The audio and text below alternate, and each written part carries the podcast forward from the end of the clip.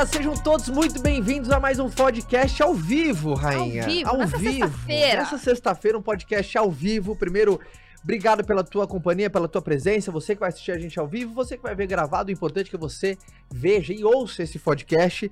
Primeiro, obviamente, tem ao meu lado sempre a minha mulher, um espetáculo. Essa minha mulher maravilhosa, rainha. Pronto para mais um episódio? Com toda certeza. Ó, primeiro tem que te dar parabéns, foi ideia sua essa série de inteligência Sim. emocional, viu? Uma salva de palmas que, gente, tá nos episódios mais compartilhados. Leonina é assim, né? Uma salva de palmas pra, Pra mim, mim. por favor. Por favor. Maravilhoso. Eu- a hora que eu vi lá episódios mais compartilhados, série de inteligência emocional, eu me dei palmas. Foi pela minha criatividade, dando resultado. Continuando aqui as apresentações, para o nosso parceiro de bancada, ah, o nosso queridíssimo Elton, ele que é empresário, terapeuta, escritor, pai da análise corporal no Brasil e também paizão fera, cara. Ah, e hoje ele tá voltado a uma nova abordagem de análise do inconsciente. Ele vem gerando, a galera tá adorando tua participação A aqui, galera viu? tá ansiosa e Como eu é também tô tá? muito feliz de estar participando. Sim, dessa... você sabe que já tá pedindo benefício, né? Nas HD É, três, uai, já, três já é a semanas. Vale semana refeição. consecutiva, então tá dando muito certo. Tô muito feliz de estar aqui, o papo sempre muito produtivo, muito divertido e muito leve. Ao vivo agora com a pegada Gostosa, né? Sim. Já tá diferente agora. Já tá diferente, acho né? Que, acho que o Thiago vai pegar uma bola bem É. alta, né? E ele, que é um cara que é um amigo, é um doce, sempre me tratou com um carinho enorme, é um cara que eu gosto muito. Ele que é treinador comportamental, especialista em inteligência emocional, por isso que a gente trouxe ele nesse, nesse eh, episódio de hoje para dar essa pimentada gostosa. É meu parceiro irmão de editora, também tem um livro pela editora Buzz, ah, e palestrante formado em sociologia, filo- filosofia e psicanálise. Psicanálise, isso. Idealizador da plataforma de saúde mental Controladamente, cara. Senhoras e senhores, uma salva de palmas pro nosso queridíssimo convidado, Thiago Rodrigo Osório Mazorelli! Uhul! Sou indesistível. Obrigado. Você sabe que eu gosto muito de você, eu não gosto de, tudo, de muita gente, você sabe. eu, eu amo todo mundo. Amar e querer bem, né? Mas gostar e querer perto, eu não gosto de todo mundo. E eu gosto muito de você, eu gosto da Fábio, acompanho vocês, acho bonitinha demais, bonitinha, linda demais Um a família de casalzinho. vocês, cara. É muito legal. E tu sabe que o casamento de vocês ensinou muita coisa pro meu, a, a minha mulher um dia confidenciará isso pra vocês. E tô muito feliz de Que estar que aqui. legal. Obrigado de estar aqui com você de novo, né? presença. Outra vez foi pra, pra um bate-papo assim de entrevista Sim, cara, também. já teve num papo foda. E, e aí eu tava achando que você tava me amando menos, né? E aí eu comecei a pensar, pô, cara, o que, que será que eu fiz? né? Será que eu fiz? Ou será que simplesmente ele desistiu de amar? E aí ele falou, pô, veio o convite. Eu falei, puta, ele não, Não, deixou de me amar. E aí eu vi quem que tinha vindo nas, nos dois episódios antes de mim. Eu falei, porra, certeza que ele Que não ele- me ama mesmo. Veio subindo a bola e ainda te colocou ao vivo, hein? de Musichinha Chique com o Elton na mesa, é uma baita sacanagem, mas uma baita sacanagem que eu amei, obrigado. Sextou. Você gosta desse. Você gosta, assim, porque, é, como que veio o seu interesse em inteligência emocional antes de começar o papo, Ah, assim? antes da gente começar, deixa eu dar um aviso, não esqueço. Deixa. Eu já fui fazer a chamada, eu já esqueci. Amor, esse podcast no final da conta é seu, você que manda. Porque chega no final, aí eu esqueço, entendeu? Já vou falar agora que eu já lembro. Gente, Só antes de aviso. você dar um anúncio, Ah, turma, compartilha esse, eh, esse, Esse link, link. nos seus grupos Vai de WhatsApp. Hum. de trabalho, de família. Primeiro, inteligência emocional, cara, é, ajuda todo mundo. E vai que a pessoa não vê aqui ao vivo, mas depois vai estar lá registrado no WhatsApp dela, ela vai, uma hora ela vai bater um papo, é, vai ser de uma valia maravilhosa, tá bom? Então compartilha, manda nos seus grupos de WhatsApp agora, porque vai ajudar demais. Quem puder na sexta-feira ver ao vivo, mas quem não puder ver no seu tempinho também. Mas é a nossa função aqui espalhar, cara, conteúdo bom, produtivo e de profundidade muito boa. Então vai lá, seu recado. Dia manda 4. Gente, salva nesse raio dessa agenda. E já faça um favor, pare de procrastinar agora, né? Termina esse podcast, entra no, no link da minha bio. Dia 4 de dezembro, teremos o meu evento Lapidação, patrocinado pela minha empresa, minha marca de joias pela Esmera. E é um evento que eu sou muito feliz de poder compartilhar com vocês, que é focado no desenvolvimento pessoal, pra você, sabe, ampliar seus horizontes, pra você expandir sua consciência, pra você ir pra um, um próximo patamar, já pensando em dezembro, pensando numa nova oportunidade de uma construção de 2023. Estamos chegando nos últimos ingressos. Elton estará lá presente com a gente. Thiago tá super convidado. Obrigado. Senhor, meu marido, com certeza vai arrasar numa palestra maravilhosa.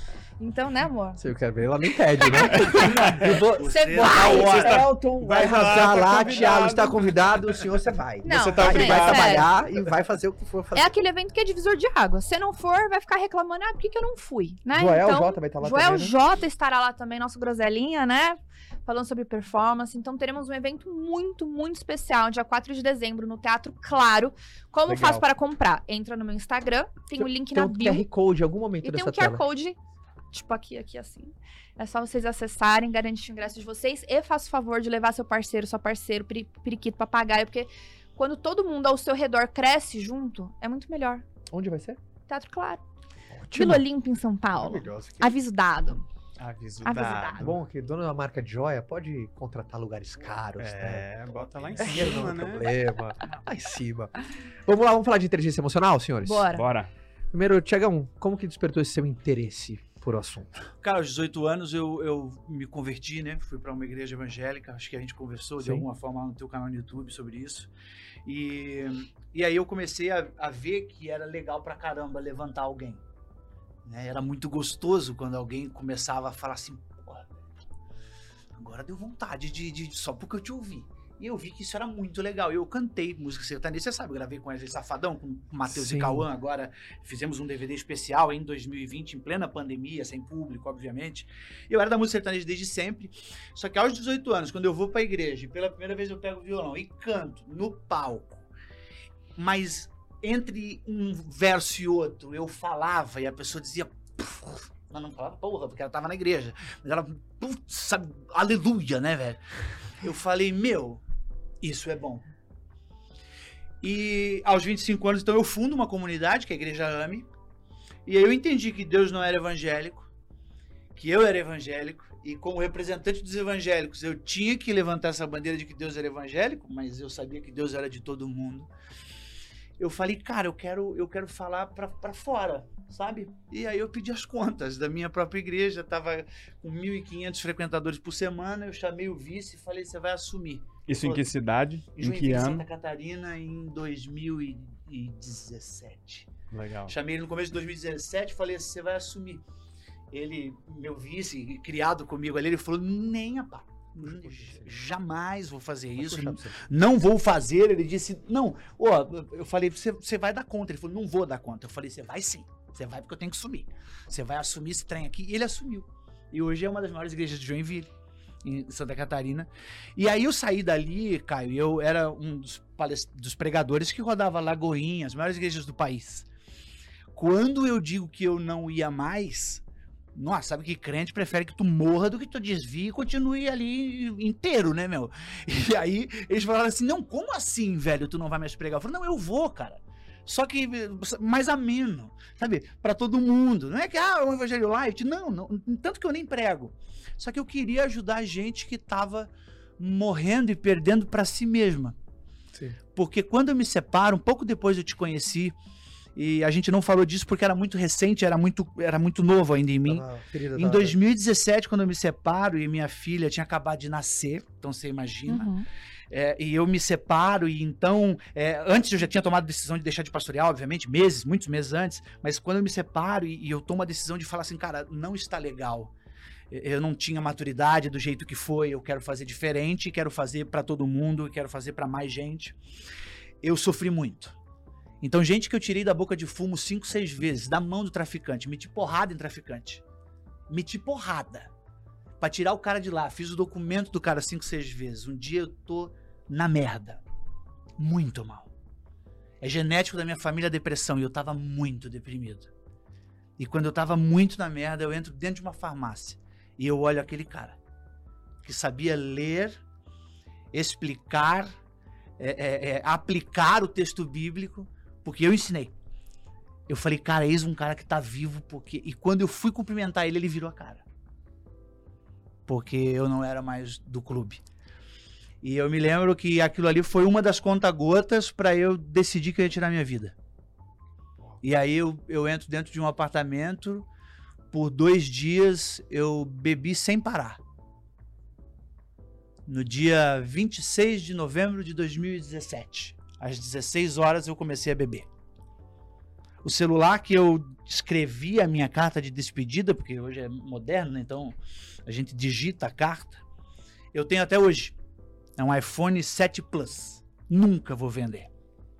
A carta de despedida, inclusive, é a primeira página do livro Indesistíveis, que eu lanço no ano que vem. E aí eu escrevi a despedida e chorando e, e bebendo. E eu peguei 26 cápsulas de uma determinada medicação. E eu falei, quatro daquela para você. para seu coração fulminantemente, não importa o seu tamanho. Eu peguei 26, pra ter certeza que ia morrer bem morrido. E eu botei tudo numa mão, na outra, o vinho. E eu começo, termino de escrever e começo a chorar muito, porque é muito difícil, né? Quem se mata não quer matar, quer só aliviar a dor. E tava doendo muito. E eu olhava pra foto da minha filha na, num porta-retrato e eu quase morria. E eu me lembro que o meu telefone começou a tocar. Uma vez, duas, sete, nove, 14, 17 vezes. Na décima sétima, Fábio. Eu falei, porra, eu só quero morrer, mano. Eu atendi. O número 92 ou 98, isso eu não me lembro. Atendi. Pastor Tiago? Falei, sim. Ele falou, aqui quem fala é fulano, eu sou amigo de fulano, eu consegui teu telefone agora. Eu falando com ele aqui. Aqui. Os remédios na mão esquerda. Soltei a garrafa pra falar com ele. E eu falei, ele disse assim, e Deus mandou eu te ligar pra dizer um negócio. Solta tudo que tu tem na mão esquerda agora. Uau. Porque hoje não é dia de final pra você. Hoje é dia de recomeço.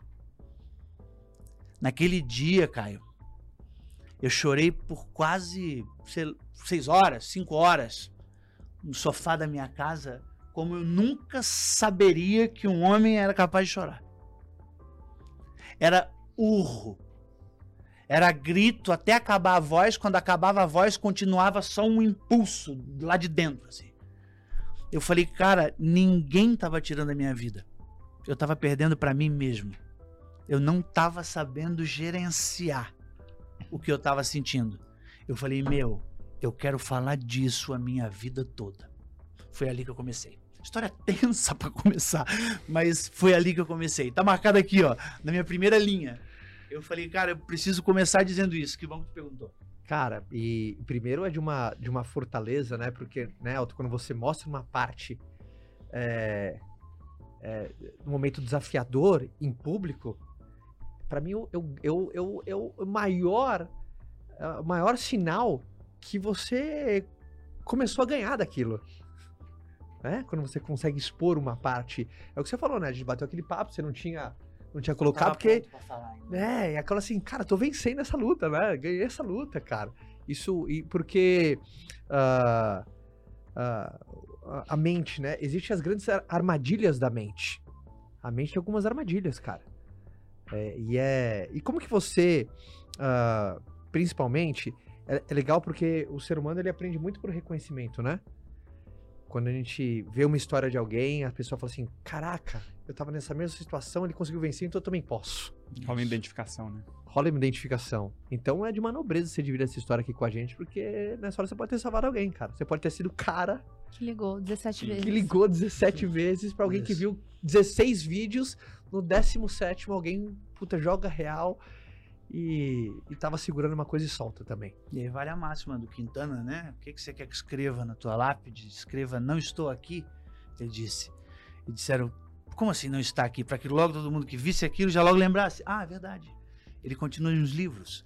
Ele continua nas frases. Então eu acredito muito nisso, né? Quando Jesus disse assim: aquele que crê em mim vai ter vida eterna. Eu não- sei se é aquele céu sentado na nuvem, tocando harpa. Quem crê assim tá tudo bem. Mas você continua vivendo depois que morre quando alguém se levanta só porque tu falou.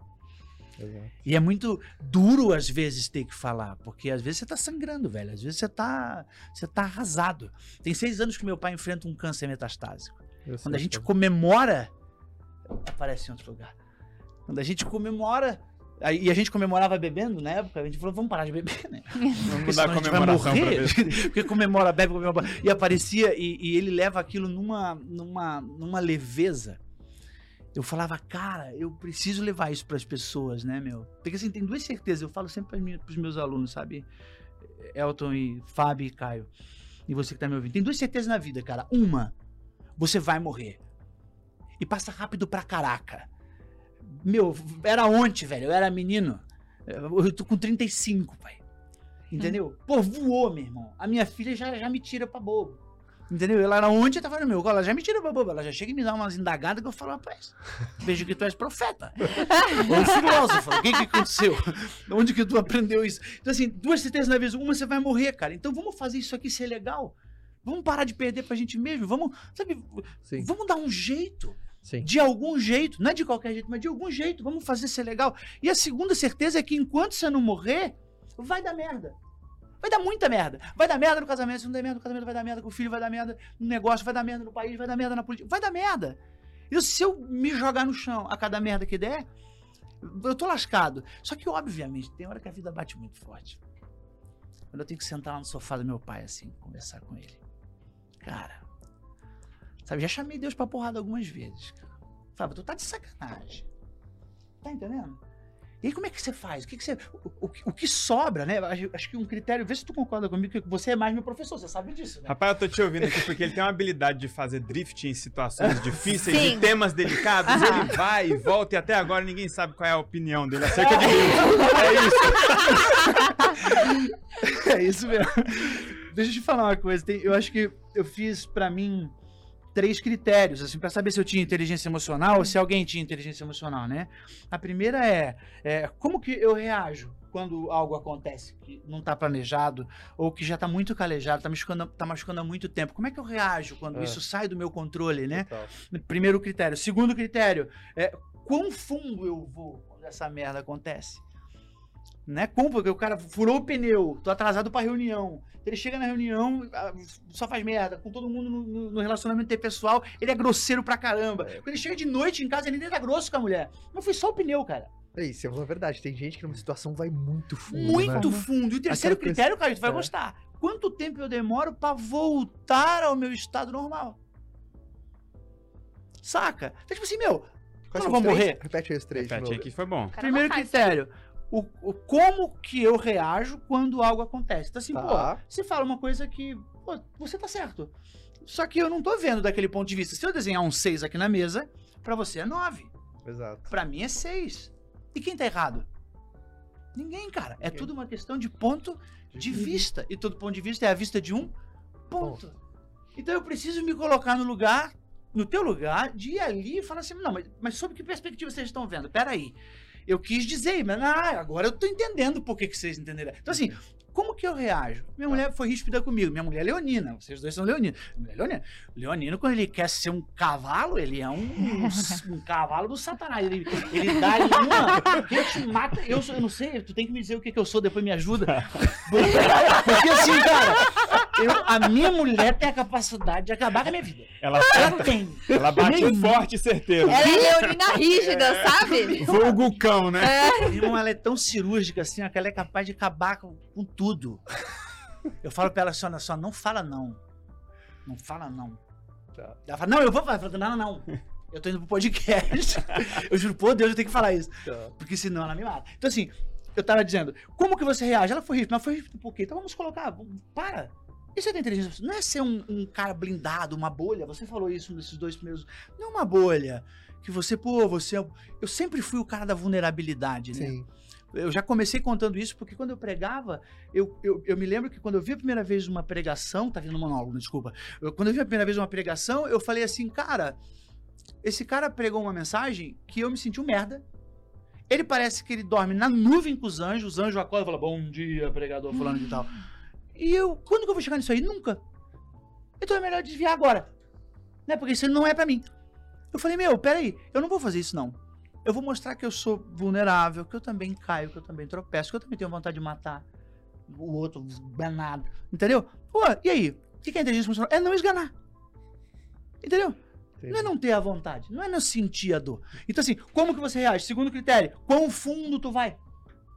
Quantas outras áreas da tua vida tu compromete por causa daquele, daquele buraco que você Sim. inevitavelmente caiu? E terceiro, quanto tempo você volta, você leva pra voltar pro teu estado normal? Muito boa essa. Pode resumir em reação, intensidade e duração. Boa.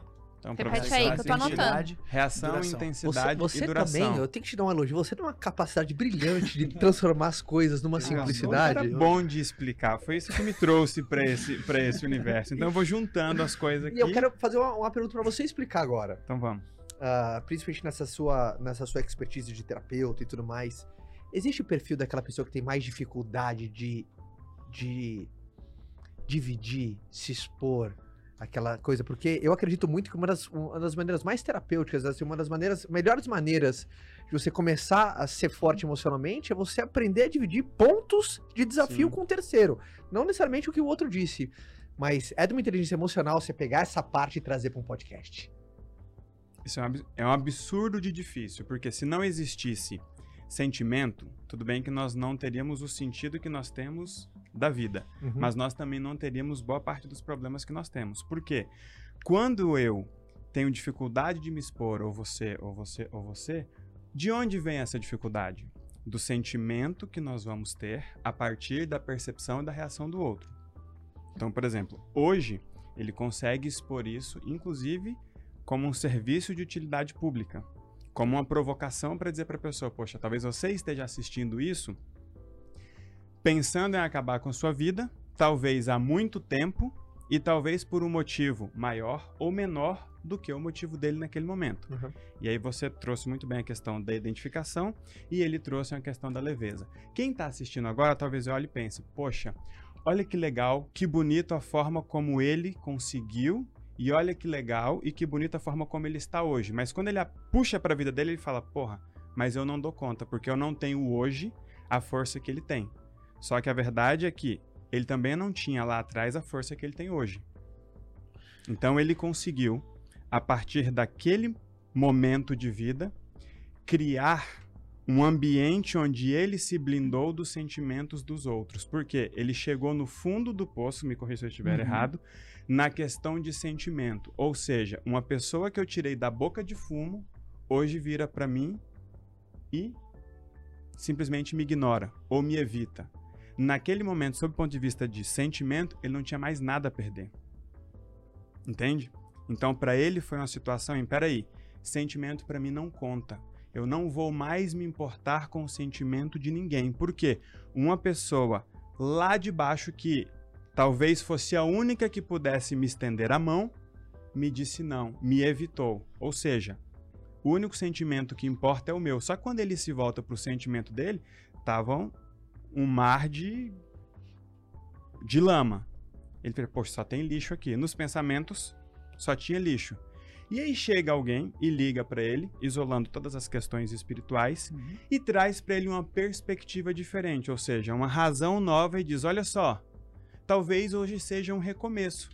Então esse sentimento, esse, esse raciocínio que alguém emprestou para ele, e por isso que é muito legal esse papo e essas percepções, esses profissionais da inteligência emocional, porque é como se você estivesse ajudando alguém a pensar os sentimentos que ela não está entendendo ou que ela não está administrando. Só que no fundo aqueles sentimentos não são dela. E ela não consegue separar, não consegue deixar para lá. Então alguém chega e fala: "Deixa eu te dar um raciocínio sobre esse sentimento que não é seu". E aí quando você consegue separar, fica fácil. Aí respondendo a sua pergunta, para algumas pessoas vai ser muito mais difícil porque os sentimentos dos outros importam demais quer sejam sentimentos verdadeiros ou sejam sentimentos falsos no sentido de aprisionar o outro. E aí essa dependência emocional, ela vai se instalando por quê? Porque falta inteligência emocional, a capacidade de controlar aquilo que nós estamos sentindo. Eu me perco nos meus sentimentos porque eu estou refém dos sentimentos de vocês.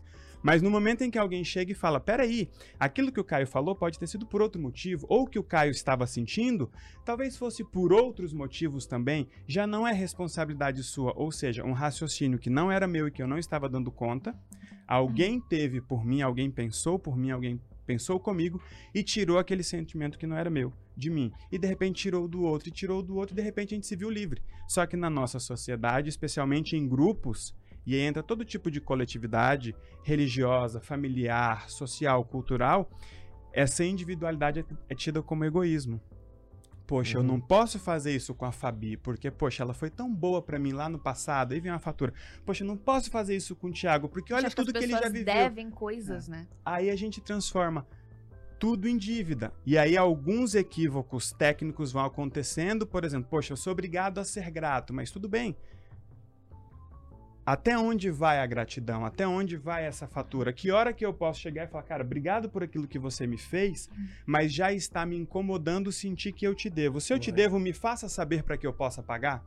E muitas vezes, quando uma pessoa tem a outra em débito, é melhor que o outro não pague porque essa dívida vai se enrolando. E aí começa o vínculo da dependência emocional, né?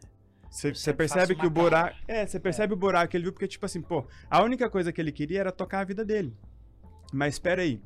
Como eu me livro do bem que eu causei sem causar mal a ninguém? Quando ele queria sair da igreja, a única coisa que ele queria fazer era se livrar do bem que ele já tinha causado, sem parecer que ele estava causando mal a alguém.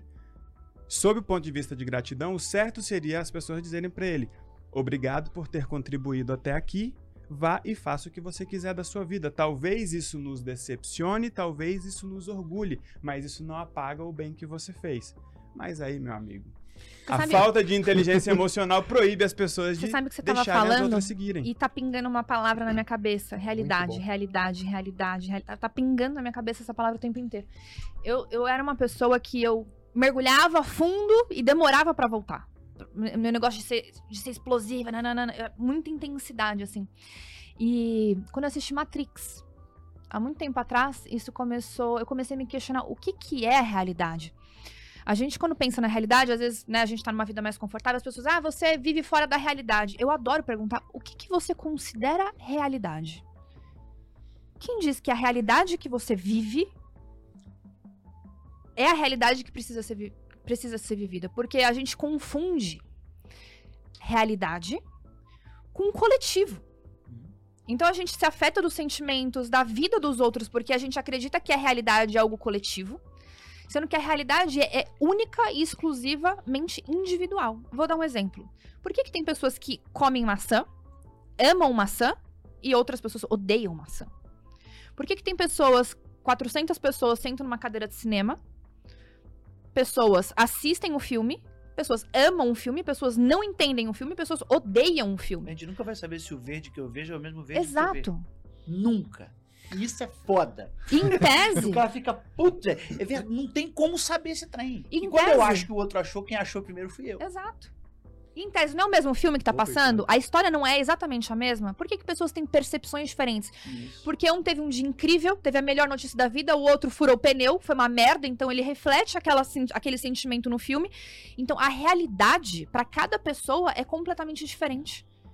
O contexto importa. 7 bilhões de pessoas vivem realidades completamente diferentes. Então a palavra realidade deturpa tudo que a gente acredita na nossa vida. E isso influencia diretamente o papo sentimento. hoje tá Não lá é? em Tá cima, lá em hein? cima, né? Você imagina pega duas linhas do tempo. Você É. imagina, desculpa te interromper. Você imagina duas linhas do tempo se cruzando. Olha a responsabilidade de uma fala, de um olhar. Se hoje ele faz aquilo, eu pego na orelha dele. Eu levo ele até em casa, arrastando a cara dele pelo chão. Eu falo, rapaz, você deixa de ser tonto. Depois que ele fez aquilo, eu casei ele. Ele pediu pra fazer tudo certo. Só que naquele dia, foi tudo que eu precisava. Por quê? Porque faltava uma percepção minha de mim mesmo. Sim. Então, quando ele me olha e me, e me, e me, e me, e me condena, porque quando alguém acha é, é, que o outro achou, quem achou primeiro foi eu, Aham. eu acho que fulano não gostou de mim. Pô, fui eu que achei Você que, não, que ele achou. Entendeu? Fui eu que achei que ele achou que não gostou de mim. E aí eu vou ficar bicudo com ele. E foi até útil no dia, nem... Exato. para o que você queria. Por que, que eu não vou lá? E aí? Tudo bom? Porque a gente, né? A gente fica preocupado. Agora, presta atenção numa parada que é muito pesada. E eu já passo. Muita gente pergunta qual que é o meu propósito, qual é o meu propósito. Eu saco essa pergunta. Pô, encheção de saco, velho. Eu acho ô, ô, propósito. É o propósito do cacete, meu. Para de encher o saco essa pergunta. Entendeu? Por que, que eu paro de encher o saco com essa pergunta? Porque se tu sai da cama, velho, se tu sai da cama pra encher o saco dos outros, tu cagou com o teu propósito. Qual que é o propósito de alguém? A propósito, razão porque algo existe. Por que, que você existe? Para fazer o bem. Se você chega em um lugar e o lugar é mais merda depois que tu chegou, tu tá cagando com o teu propósito. Se tu chega em um lugar e o lugar é mais massa porque tu chegou, é mais leve, é mais gostoso porque tu chegou. Tu tá cumprindo teu propósito. Independente se tu é é, host, independente se for um mega Dentista, empresário, veterinário. se você é um baita treinador bem sucedido, ou se você é um taxista, cara. Você pode ser um merda de um taxista. Um merda de um treinador comportamental, um merda de um empresário. Mas você pode fazer tudo isso ser legal. Por isso você gosta da, da, da realidade, né? Qual é a realidade que vale a pena ser encarada? Meu irmão, o lugar que eu chego, a pessoa que eu toco, é mais legal porque eu cheguei? Quando as pessoas vão dormir, alguém alguma vez na vida orou, você fala, Deus, obrigado. O fulano existe. Se nunca ninguém agradeceu, velho, a, a mãe natureza, velho, a vaca indiana, porque tu existiu, pô, tu cagou com a tua vida, irmão. Tu tá entendendo? Desculpa, eu tô falando mais palavrão. Recorte para o afegão médio que está procurando um propósito de vida. Não seja chato, não, Não atrapalhe a vida do colega, não enche o saco e você já achou o seu. A regra é clara, não atrapalha o amiguinho do lado. Não empurra o amiguinho do lado. Não olha pra vida do amiguinho do lado. Você quer ter uma vida massa, colabora. Pô, cara, só fazer isso aqui ser legal. Tu já pensou se todo mundo saísse daqui? Eu saio daqui dessa sala. Você cumpriu o seu propósito, cara. Ficou legal quando você chegou. Que você bom. não foi chato. Obrigado, obrigado. Mas vamos jogar uma bomba no colo dele? Ah, porque tá não, muito fácil a vida Vai. dele, não tá? Ô, Vamos juntar as coisas aqui. É, o que a Fabi trouxe ali de, de percepção do coletivo, sobre realidade. Beleza, o que é real? O que está acontecendo, o que eu crio a partir de como eu registro, a partir de como eu senti quando tudo aquilo aconteceu. E a galera já se ligou que o, o, o, o, jeito que você vê o mundo, você cria. O jeito que você, você cria e você repete qual é o problema, além de repetir, você imputa ao outro. Exato. Não é isso, é isso. Exato. Ótimo. E quando a gente vai para o coletivo, é muito fácil pegar o pensamento e o sentimento do outro emprestado, porque no coletivo eu tô protegido. Por que, que eu não posso te apoiar quando você quer sair da igreja, quando você quer sair de um casamento, quando você quer sair de uma sociedade, quando você quer deixar um negócio? Por que, que eu não posso te apoiar, muitas vezes, concordando individualmente ou até desconhecendo os fatos, as sensações e as intenções? Por que, que muitas vezes o indivíduo faz isso? Porque eu imagino que no coletivo ele não quer ser reprovado por te apoiar ou por não te reprovar. Aí a gente pega essa percepção e aí vem a pergunta: o quão é mais difícil desenvolver ou manifestar a inteligência emocional no meio de outras pessoas? As pessoas vão colocar um rótulo em você. Caio é best-seller. Ele é rico. Ele não tem problema, né? Então as pessoas colocam um rótulo em você. E quando você se conhece, então quando você entra no, no processo é, vim, né? Vi e venci, quando você vem mesmo pra vida e diz assim, cara, quer saber? Vou me conhecer, vou olhar pra mim, vou começar a criar e- e dentro de mim a minha persona. E não é um- uma persona é, imaginada de qualquer jeito. O modo selfie 1, 2 e 3. Modo selfie 1, como você saiu de casa. As pessoas saíram de casa assim. Elas saíram de casa dizendo: é, é, olha, é, qualquer pessoa que vem falando meio bonito, né, tá querendo te enrolar. Olha a história política do país, olha os escândalos dentro da igreja. Então as pessoas vão colocar rótulos em você. Quão difícil é? A partir do momento que eu sei quem eu sou, é muito mais fácil recusar um rótulo. Não, peraí. Eu não sou isso aí, não. Eu não sou isso aqui, não. Eu percebi, Elton, que naquele ano de 2017, quando eu tombo pra mim mesmo, assim, pesado, eu falei assim, cara, eu vou estudar o que pouca gente é capaz de estudar. Eu tô lendo agora o meu livro de número 1087, eu acho, se não me falha a memória. Botei nos meus stories ontem, mas não me lembro. 87, 88. Eu fiz faculdade de teologia, de filosofia e de sociologia. Respondendo a tua pergunta. Porque quando eu comecei a falar de motivação, você assim, é o- veio da onde? Você não tem informação nenhuma. Então, por vezes, o rótulo coletivo é ótimo. Porque eu ia ser um, um belo de um bosta se eu não tivesse ficado preocupado com esse rótulo e ido lá buscar. Eu fui lá fazer a minha formação em psicanálise. Os caras, não, os caras não, não pode, não, não é para falar, não pode falar de, de ressignificação. Ah, então eu vou, eu vou, então eu vou poder falar. Perder dois anos. Não, ah, por que, que eu não posso? Eu não conhecia filosofia. Como é que eu começo a estudar filosofia? Esse filósofo pra cacete, mano. Desde aquele século do começo do- do- dos tempos. Os caras já começaram a falar de coisa. Eu falei, rapaz, como é que começa a estudar? Eu descobri uma coisa chamada metodologia da pesquisa. Eu falei, porra, vou, vou estudar como é que pesquisa uma coisa. Eu fui atrás, estudar, estudar, estudar. Pra quê? Pra que aquele rótulo eu mesmo pudesse tirar. Porque as pessoas vão te rotular, cara. Vão te olhar e falar, rapaz, esse cara é meio árabe, meio coisa, essa barba aí, não sei não. Entendeu? E vão te rotular, e aí? Isso te incomoda? Se te incomoda é porque tu não tem certeza. Uhum. Se eu falo da tua crença religiosa, se eu falo da tua opinião política e tu se incomoda e tu se ofende, É porque tu teu. não tem certeza dela, cara. É porque tu é inseguro dela. Se alguém fala, tua mulher não é fiel, tu fica preocupado? Não. Por quê? Porque tu conhece, cara. Fala com mais firmeza. Não. Ah, do jeito que a gente olha aqui, não tem sem Não. chance. Tu tá entendendo? Se eu falo pra você se você é burro,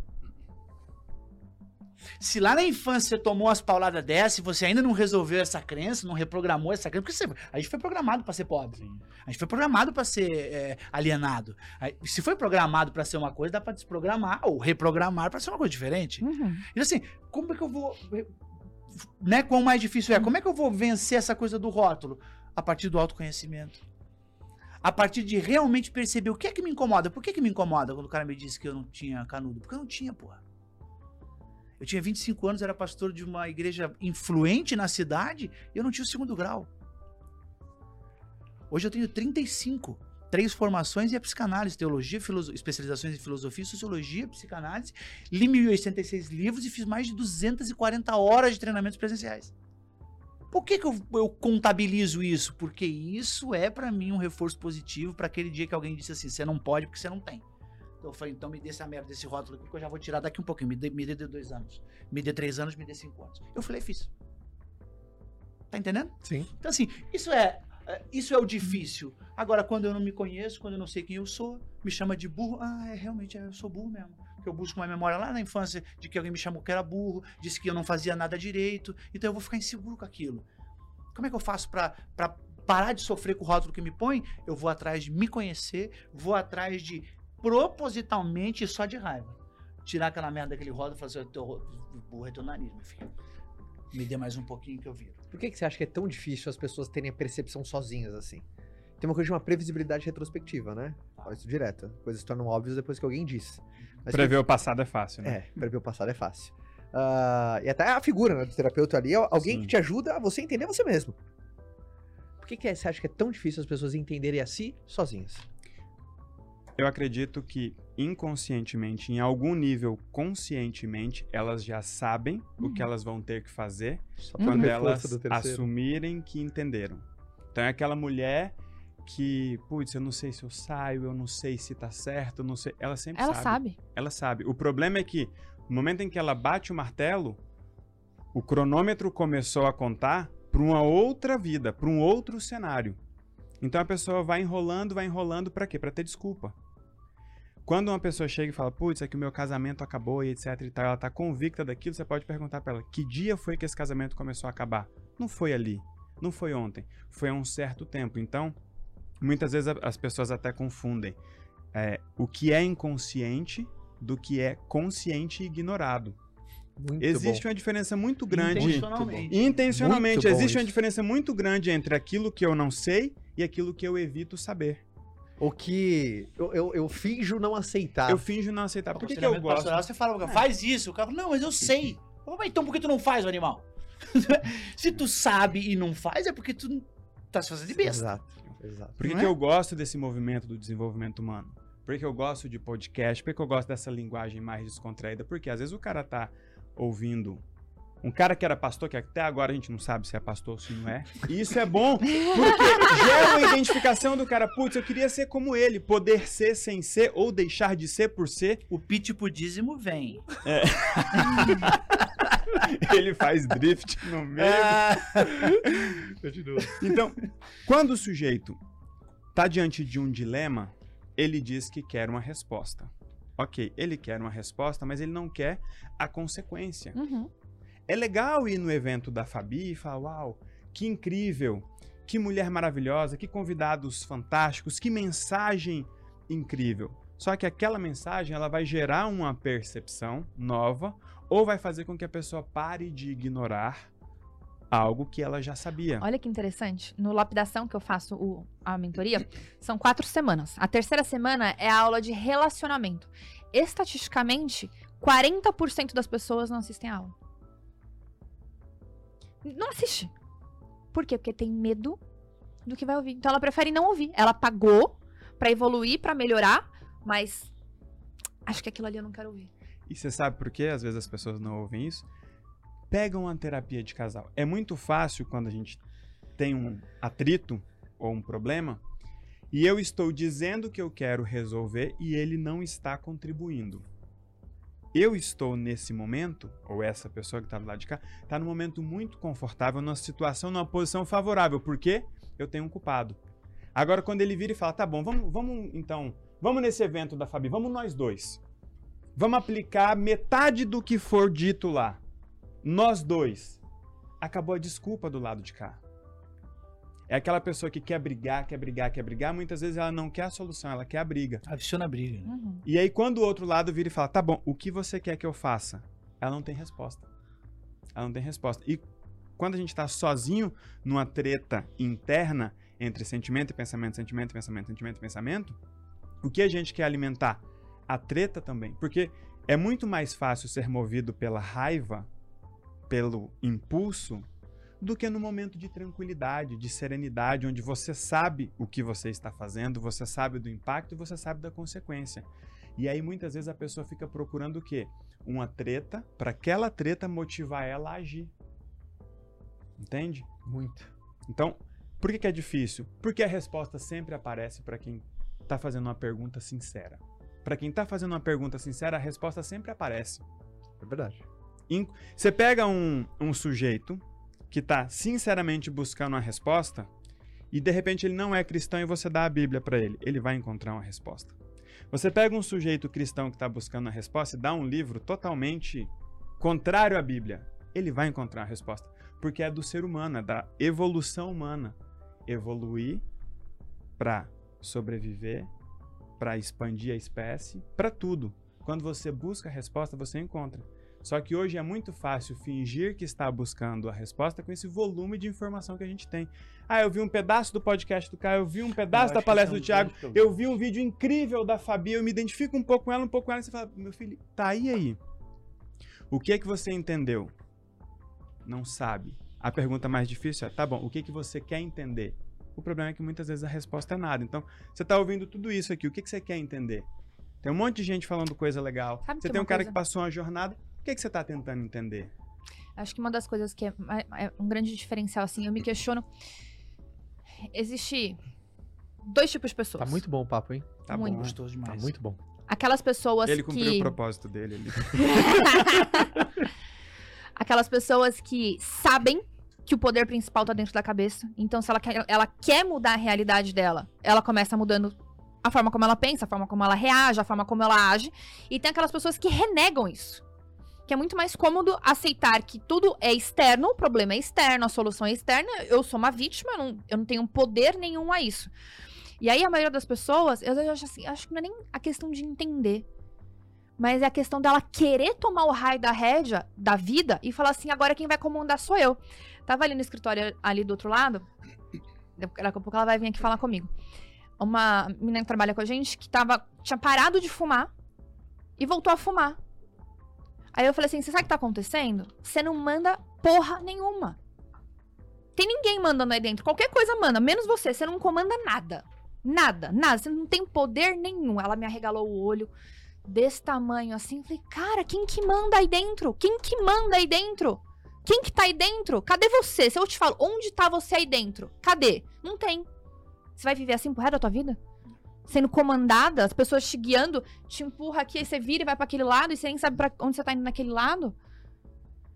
Mas Pegando o gancho, a uma pergunta pra vocês três, então. Começando pra você, Caio. Por onde você acha que uma pessoa, o afegão médio, deve começar? O Tião. Por, o Tião tá ouvindo isso e fala, putz, mano, eu quero ter a vida desses caras. Só que eu não tenho o conhecimento que eles têm ainda, não tenho a segurança que eles têm ainda e tô com um emaranhado de coisas pra resolver. Por onde eu começo? Vou falar um pouco pra mim, mas eu sei que é um, um fato comum. Ah, primeiro, você se colocar em ambientes de crescimento. Você se colocar de maneira intencional em ambientes de crescimento. Eu, eu, eu- é é nítido pra mim que existem ambientes fixos e ambientes de crescimento. Existem ambientes, por exemplo, por exemplo, tem pessoa que, cara, pulou aqui no podcast. Falou assim, caraca, é disso que eu preciso. Isso é considerado um ambiente de crescimento? Ambiente de crescimento. Legal. Mais dois exemplos de ambiente de crescimento. Ambiente de crescimento. Ah, Um livro pode ser considerado um ambiente Pode, de crescimento? uma pessoa pode ser um ambiente de crescimento. Legal. Alguém contribui com você. Mas há algo que naturalmente ele te expande, ele te provoca, ele te aguça. E então. Logo, o Tião que vive uma vida difícil, uma vida mediana, num ambiente de merda, com acesso à internet, capacidade de comprar um livro ou baixar um na internet, ou tá ouvindo alguém que ele gosta, às vezes num stories do Thiago, coisa do Exato. tipo, no stories do Fabi da vida, ele não pode reclamar que não tem acesso a esse ambiente. Exato, por exemplo, pega a rede social, sei lá, dá pra quantificar. Pega dentro dos seus amigos, quem te faz crescer? Qual a porcentagem média do, do teu Instagram, das pessoas que você segue? Até, por exemplo, eu, eu, eu sigo poucas pessoas, assim, mas, é, sei lá, 200, 200 pessoas. São pessoas que, de alguma maneira, me fazem melhor, assim. Então, é, eu, eu, eu gosto muito de ambiente. Ambiente é uma coisa que me Legal. transformou muito. Sabe por quê? Porque muitas pessoas se colocam em circunstâncias de maneira inconsciente e aquele ambiente faz bem. Então, quando você se aprende, por exemplo, quantas pessoas às vezes vão na igreja uma vez e falam assim, cara, eu não, eu não posso sair daqui. Incrível. E aquele ambiente faz todo o trabalho. Ele só precisa estar lá. Bicho, você só precisa estar lá. Você só, só tá lá. Esteja lá. O resto deixa o ambiente trabalhar pra você. Show. Então, Então tem uma dica aí, ó.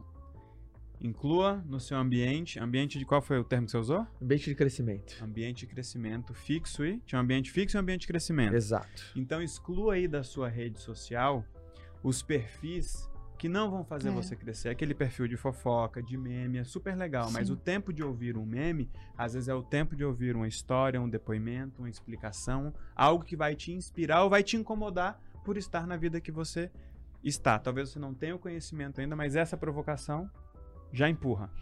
Podemos con- concluir dessa forma? Se eu, se eu pegar a história de pessoas que, que caem e vão fundo, né, não, não dão um significado legal. Cai e vão fundo, demoram pra subir, olha o ambiente. Sabe uma coisa que depois eu queria até a ajuda de vocês? Eu uso uma palavra que as pessoas enxergam ela de uma forma negativa, mas eu acho ela, de- se usada com sabedoria, ela é muito inteligente. Por exemplo, eu sou uma pessoa que eu nunca tive um ambiente. Todas as vezes que eu tentava crescer, eu tomava paulada na cabeça. Não é pra você, isso não é... Eu nunca tive o raio do ambiente. Só que eu sempre tive raiva. Muita raiva. A colérica, a leonina, a rígida, não sei o quê. É essa pessoa aí. Então, o o que me fazia crescer e assumir as rédeas, não sei o quê, raiva, puramente raiva. Só que de uma Que que forma vocês acham disso? inteligente. Por exemplo, eu vou citar um filósofo, Thor. Eu O gordo ou o magro? Qual versão? não, não, não, acho que, é- eu acho que é o, o Vingadores Endgame, eu acho, que ele tá trocando ideia com. Como chama? Ah, O Rabbit, que ele chama. só- o- Rabbit. É, O, o, o Guaxinim. Ele tá, e e o, o Thor fala, cara, a raiva é um excelente motivador. O quanto que vocês acreditam nisso? Nossa, eu sou Ou fã o da raiva. quanto que transcende, puta, é, mas tem que tomar cuidado. Mas como você vê que a raiva é um excelente motivador? Eu sou a favor de usar o que você tem no momento. Tá? Se o que você tem no momento é raiva, use. Pra sair Agora, dali, eu tô com raiva de onde eu tô. vale o que você tem. Agora, o problema é você ficar buscando aquilo como combustível. Agora, tem uma coisa interessante no- na fala da Fabi, por quê? Tem muita gente que às vezes não consegue se identificar com as histórias difíceis porque a dificuldade dela é outra. Por exemplo, você olha para uma mulher dessa, ninguém tem motivo nenhum para ter dó dela. Ela é branca, ela é magra, ela é bonita, ela é rica. Ah, mas não era rica, mas já era branca, já era bonita, já era magra. Então, tem muita gente que tem muita dificuldade que é tida como futilidade. Ela não pode nem reclamar. Ah, ela é bonita, branca e magra. Aí ela tem que ficar no final da fila porque é feinha, gordinha e chata, tá ali com dificuldade. Aí ela sempre vai ficando pra depois. Inclusive, tem gente que nesses ambientes fica sempre por último e fala: pô, peraí, quer dizer que eu tenho que ter um problema gigantesco pra ter apoio e atenção? Quando ela entende isso, o que, que ela busca e consegue? Um problema gigantesco pra ter apoio e atenção. Então, entre isso e a raiva vai passar por cima, é melhor usar a raiva e passar por cima do que criar um problema. E tem muita gente que tá ouvindo a gente e fala: putz, eu criei um problema. Eu criei um problema porque meu irmão era problemático, viciado em drogas e não sei o quê. Meu A pai só minha- dava atenção só ele. dava atenção pra ele. A minha irmã engravidou muito cedo e eu que tava aqui tocando a minha parada, estudando, fazendo a minha faculdade, fiquei para depois, fiquei sem atenção, fiquei sem apoio. Quer dizer, valores completamente invertidos em um ambiente que a pessoa tem que fazer de tudo para sair dali. Pelo menos para ir para um ambiente e falar assim, beleza, deixa eu competir com pessoas com as quais eu não tenho que ter piedade. Porque se você faz isso com uma pessoa dessa, você mata o principal atributo dela, que é a Nossa, capacidade de ser isso. competitiva. Muito foda isso. Então você que é competitivo, você que é competente, que tá num ambiente onde tem um monte de gente que todo mundo tem que ter dó, inclusive você, e você não tem dó, e tá certo em não ter dó, por quê? Porque você ralou pra ter o mérito que você tem. Então você não tem que esperar o último, você não tem que esperar o problemático, porque ele não é problema seu. Você não causou o problema dele. A sua beleza, a sua magreza, a sua cor, a sua dedicação, cara, isso não é um problema. Se gerar um problema pro outro, isso é um problema do outro, como todos os outros problemas do outro. Logo, o- já tá claro, é do outro. A gente não tem capacidade de resolver o problema das pessoas. Nem quando nós somos contratados para isso. Nós temos a obrigação de trazer a clareza, a provocação, o direcionamento para que fique claro para ela. Ok? Por exemplo, uma pessoa que, igual você colocou aí, poxa, quem é que tá dentro de você porque você parou de fumar, voltou a fumar? Nessa hora, a única coisa que resta para ela é acender um cigarro, porque ela já sabe que não tem ninguém. Não tem ninguém lá. Não tem ninguém Ah, peraí, lá. deixa eu fumar um Ou cigarrinho. seja, tá todo mundo ali, ali. menos ela. Ah, É. deixa eu acender um cigarro aqui, porque não tem. Eu, eu não tô participando do É que controle nem uma pessoa com vida. crise de ansiedade. pá, Para de ficar nervoso. É. Uai, mas como desgraça que vai parar de ficar nervoso? Eu já tô nervoso aqui, eu não tô controlando nem minha mão. Tive crise de ansiedade de, não, de você não saber o endereço da sua casa mais. E aí, mano? Já teve? Oxi! Tá maluco, visão turva, acelerado, né? Dormindo quatro horas por dia, achando que aquilo era o máximo, que eu tava bafando, tava acabando com a minha própria vida. Eu fazendo, fazendo, fazendo, fazendo. Cara, tô no meio do trânsito, assim, eu não sabia chegar no hospital.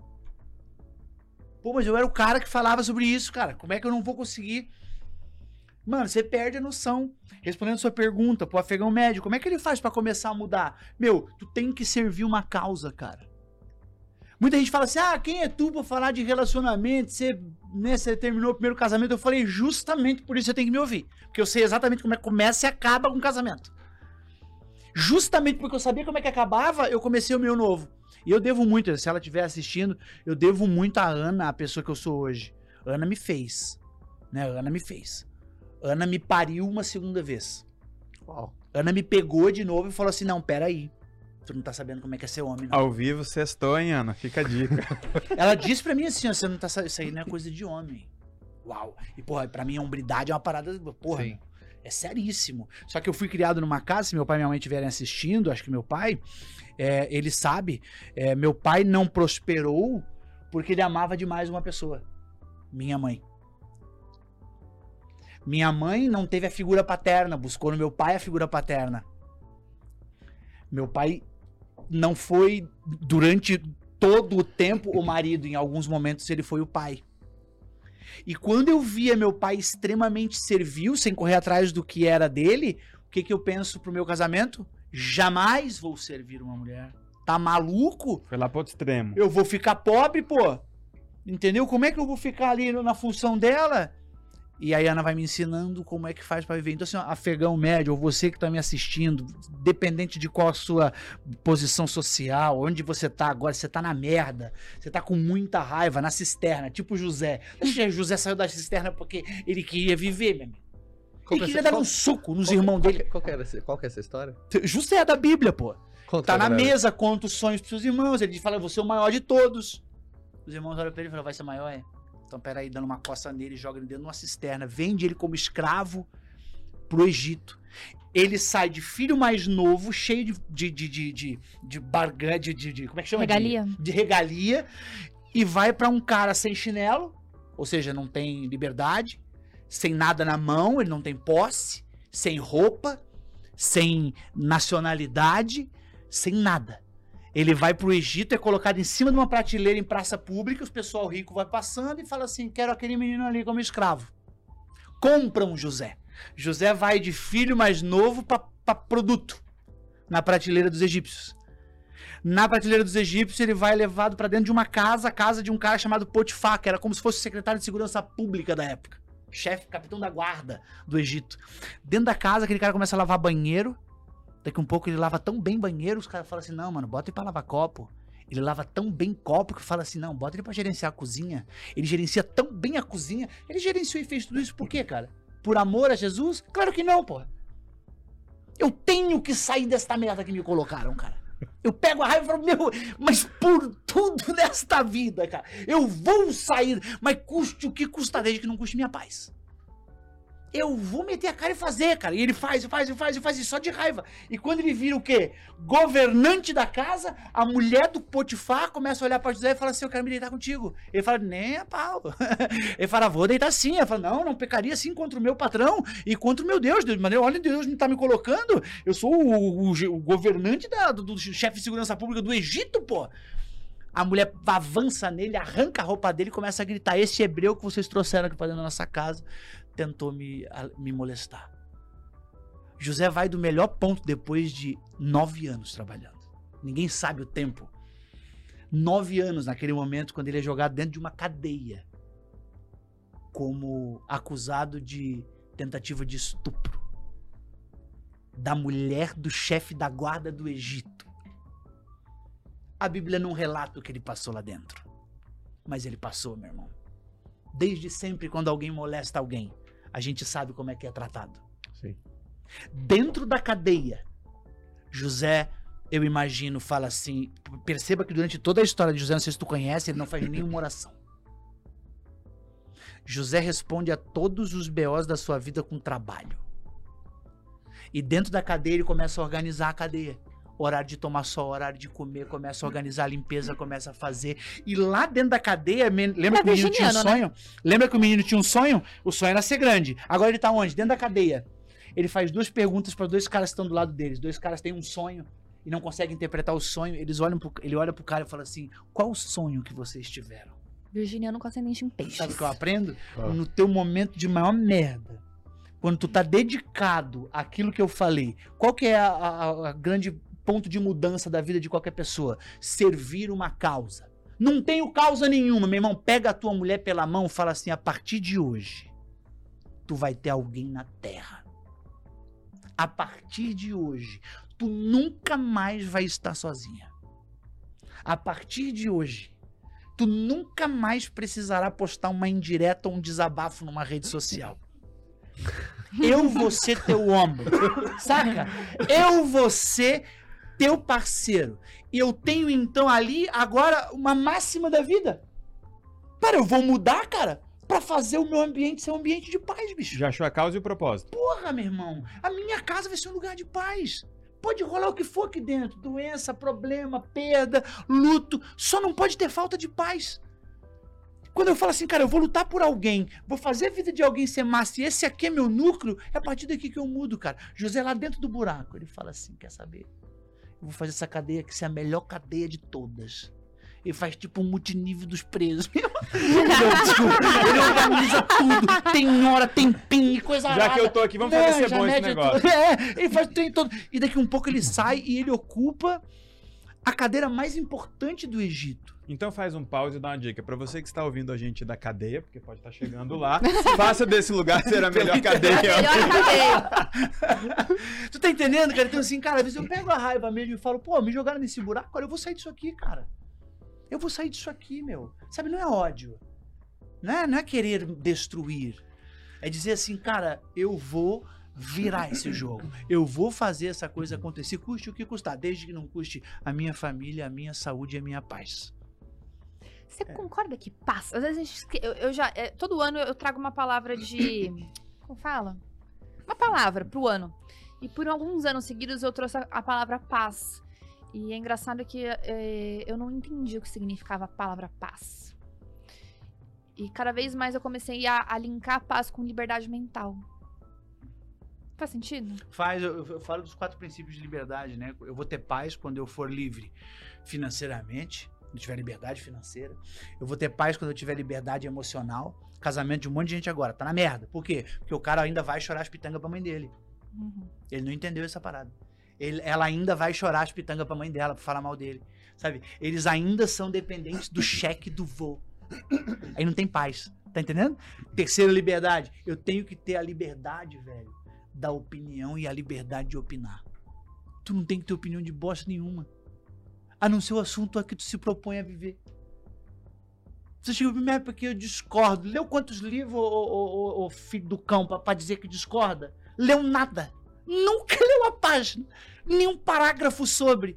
Não tem como ter paz se eu não sou livre espiritualmente. Uhum. Ninguém me encabresta. Eu sou sacerdote da minha casa. Sabe, eu sou representante de Deus na minha família.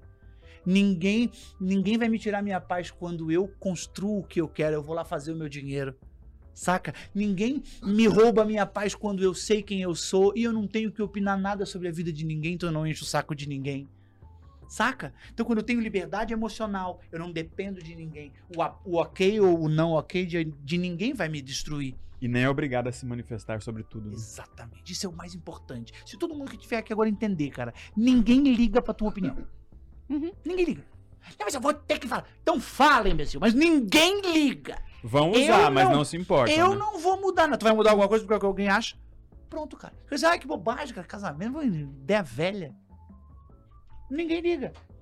Então, assim, cara, primeiro é uma coisa elegante, né? Você pediu minha opinião? Pediu. Então eu vou dar. Se você não me pedir, eu não vou dar. Ah, a pessoa pública parece que não tem, não tem, não tem teto, né? Pode falar o que quiser. Não, cara, não fala. Às vezes é aquela linha do tempo se cruzando naquele momento que você tá na merda. E aí eu posso ir pra casa. Né? Ou qualquer outra pessoa pode ir pra casa e botar um ponto final numa vida que poderia gerar muito, muita vida pra outra gente. Só porque eu quis. Dar-lhe um cutuque, dar-lhe uma machucada. Ó, espetáculo. Uau, agora é o momento de empatia e descontração, né? Já O volto quê? no que você falou. Vamos ser empáticos com os colegas do Thiago na época em que ele anunciou que ia sair da igreja. Porque falando desse jeito, tá pregando curioso, desse tá jeito. curioso. Não, não, falando desse jeito, pregando desse jeito. Você queria mesmo apoio quando você disse, pessoal, tô indo embora. Pô, quem ia deixar? Quem ia gostar, né? É a natureza, né, cara? É, Já ouviu a, natu- a Pode falar muito da bem. É, é O sapo tava de um lado do rio, começou a alagar tudo. O escorpião falou assim, cara, me leva pro outro lado. Ele disse, não posso, velho, você tá doido, você é um escorpião. Ele falou, cara, me leva, eu vou morrer aqui, pô. Não, tu vai me picar. Ele falou, eu não vou te picar, cara, tu vai salvar a minha vida, meu. Ele falou, cara, me leva. Ele falou, não vou te levar, tu é um escorpião, minha pele é mole, tu vai me matar rapidinho. Ele falou, não, cara, me leva. E aí o sapo topa, vem do lado assim e fala, sobe. o escorpião sobe e ele vai atravessando, morrendo de medo. Quando ele tá chegando do outro lado, quase chegando, e o escorpião já consegue alcançar já um galinho de árvore, o escorpião pica ele. E ele morre. E quando ele tá morrendo, ele olha pro escorpião e fala assim: Por que que tu fez isso? E o escorpião fala: Cara, desculpa, é a minha natureza. Eu saí da igreja, mas a igreja não saiu de mim, né? Tira o homem do sítio, mas não tira o, o sítio de dentro do homem. Eu parei de falar de Deus institucionalmente, mas não consigo não falar. É a minha natureza. Sim. Eu acho que existe uma força, sabe, disponível dentro da gente, Não, mas a sua clareza, acima a sua da gente, pra levantar é- de qualquer buraco, né? meu irmão. Posso fazer uma pergunta nada a ver, mas tudo a ver? Que a gente tava na Grécia semana passada, né? Eu fiquei confusa em relação a isso. Aproveitar que o Thiago tá aqui, ele pode responder. Nada a ver com o assunto, mas eu preciso perguntar. Os deuses. Que momento os deuses saíram e entrou Jesus? Ah, Não, é uma história bem longa. É, mais ou menos há dois mil anos atrás. mas pergunta bem Nada a ver, A. Fabi, a Fabi, a Fabi ela, tem uma- ela é muito bonitinha. Até ela, é muito bonitinho. ela Viu? Paga mais tomar uma segunda gente. Paga mais tomar uma eu segunda é uma coisa de muitas Meu pessoas. Deus! Durante muitas pessoas, é uma dúvida. Ela, ela, ela entende história, só que de- só de maneira De forma linear, eu sou Entendi. linear total, Sabe? total. Então, ela, ela- tem esse desafio de ler a Bíblia. Tá, onde começa? Sabe? Mas aí do é nada num livro acabou a história e começou Mudou outra tempo, história e, e- e Pulou, termina, voltou. né? Porque a Bíblia não tá em ordem cronológica. Você acredita em Deus, mas não, lê, não vai com religião, né? Que eu vi, eu tô te conhecendo mais. É, já tá me lendo. Você né? Eu tô até escrevendo se- um livro Não, não, chamado você- Desenho de Deus. Então você entende como eu acho que o ser humano vê a Eu Deus. vou, eu vou te dar, eu vou te dar um exemplo do apóstolo Paulo. O apóstolo Paulo foi um pregador, ele conheceu o evangelho, ele era um cara extremamente estudado, culto, extremamente inteligente. E ele um dia vai ao Aerópago, né, em Atenas, e lá existem existe um altar para cada tipo de deus. E ele olha um altar e fala assim: Meu, tava escrito Deus desconhecido. Ele pula em cima daquele negócio e fala: Eu vim falar desse Deus aqui para vocês. Deus é um conceito. Então, assim, obviamente o Jesus histórico existiu, né? Há aproximadamente dois mil e tantos anos atrás, mas as pessoas sempre buscaram a Deus. Eu tenho certeza que, que, que o homem sapiens sapiens entrava Buscou dentro da e- caverna com aquele bicho lá fora e falava assim, meu, pelo amor de Deus, se tiver alguém vendo aí, meu", porque é uma nat- é, é- é- é da nossa natureza buscar. Pode ver, até o ateu fala, meu Deus, é que Deus abençoe e não dá errado. Ateu fala. Ó, isso, isso dá uma sequência de tá um lá mês bem legal da esse tema É aí. sexualidade. Dá, não dá? Dá, pra manga. Espiritualidade é igual sexualidade, é intrínseco. Você não aprende. Tá Quando ele fala dentro. espiritualidade é igual sexualidade, tem gente que tá ouvindo e fala, então tá tudo bagunçado. Mas puxando é, é, pra questão da paz ali, tem uma coisa interessante pra quem estiver ouvindo a gente. Acho que muitas vezes as pessoas confundem paz com estar tudo tranquilo, Uhum. Sim. quando na Ausência de conflito, né? ausência de conflito. Na verdade, pra mim, a paz é você estar tranquilo, independente do que está acontecendo. Porque sempre vai estar acontecendo alguma coisa. Eu tenho um tio que ele é muito querido e foi meu mentor lá atrás, Ah. quando eu tava tentando sair da quebradeira, etc e tal. Até porque ele da trilhou. quebradeira, seu Ô, Elton? meu amigo, quebradeira, quebradeira, quebradeira, quebradeira. Que menor, né? É, tipo, e ele é tipo assim, ele era pobre de marré marré. Aham. Então, tipo assim, a família do meu pai era pobre, ele foi morar de favor lá porque ele era mais Sim. pobre que a família do meu pai. Então ele era bem quebrado e ascendeu muito. E aí, com essa coisa de sair do corpo explica, essa coisa toda, ele saiu de Goiânia pra vir me visitar. Ele ficava me olhando e falava assim: não pode ser. É jogada de marketing? Eu falei, por quê? Ele, você tá muito bem. Eu falei, então, você tem que me medir por como eu estou reagindo, não pelo que eu estou vivendo. Eu acho que essa é a essência e Uau. o poder da dependência. Repete. Nós precisamos ser medidos pelo que- por como nós estamos reagindo e não por aquilo que nós estamos vivendo. Muito bom essa. Porque se você for se guiar por aquilo que você está vivendo, você vai depender do acaso. Uhum. Agora, quando você tem a inteligência emocional para reagir controladamente, com a intensidade correta e na duração, seguindo os critérios que o Thiago trouxe, muito bem colocado, você passa muito bem, independente do que você estiver passando. E para mim isso é paz. Poxa, pode estar chovendo lá fora, mas não significa necessariamente que eu tô me molhando. Entende? A Pera chuva aí. não define Muito. se eu vou, não, Ah, só define como eu vou. Exato. Ponto. Se eu Então, vou de guarda-chuva, de bota. Exato. Então, acho que quem tá assistindo a gente, poxa, talvez você olhe e fale, pô, eu tô muito distante desses caras, mas ok. A que distância você quer estar daqui a pouco? Então, o que você vai fazer com o conteúdo que você tá consumindo hoje? Você tá passando perrengue? Desculpa, você não conhece a minha vida. Você não sabe o que o Thiago tá vivendo exatamente hoje. Ele te contou o que ele viveu em 2017. Mas você não sabe o que ele tá passando exatamente hoje. Não sabe Tá que o cara. bem pior. Tá É, não, mas pode, mas por incrível que pareça, você pode estar vivendo situações que Dificílimas, proporcionalmente possam ser piores, Uhum. mas você tem uma capacidade completamente maior de administrar tudo aquilo. Isso. Então, é nesse momento que você começa a ser medido por como você está reagindo, não ao que você está passando. Então, se você estiver passando um caos e estiver dessa forma aí, cara, que ótimo, ele está em paz. Ah, mas está no furacão. Mas está em Aí paz. vai a máxima paulina também, do apóstolo Paulo, de Saulo de Tarso, ele fala assim, e a paz que excede todo entendimento. Seja o árbitro no vosso coração. Obviamente é um texto religioso, mas, pô, uma paz que excede todo entendimento, que é o que me ajuda a decidir. Não importa o caos que tá vivendo. É. Espera, há uma paz aqui, né? Não é ausência de conflito, vai ter griteiro, vai ter machucação, vai ter um monte de merda. Porém, ela é capaz de, no meio daquela poeira toda, ou me fazer esperar pra tomar a decisão certa, né? Eu achei muito legal uma coisa que você falou quando você. Às vezes a Fábio vem falar com você, você chega e fala: Vamos conversar daqui a pouco, em outro momento e tal. É isso, cara. Essa é a paz que excede teu entendimento. Teu entendimento naquela hora é o quê? Não. É. O Murilo Gun falou uma frase espetacular. Ele falou que a paciência é a ciência da paz.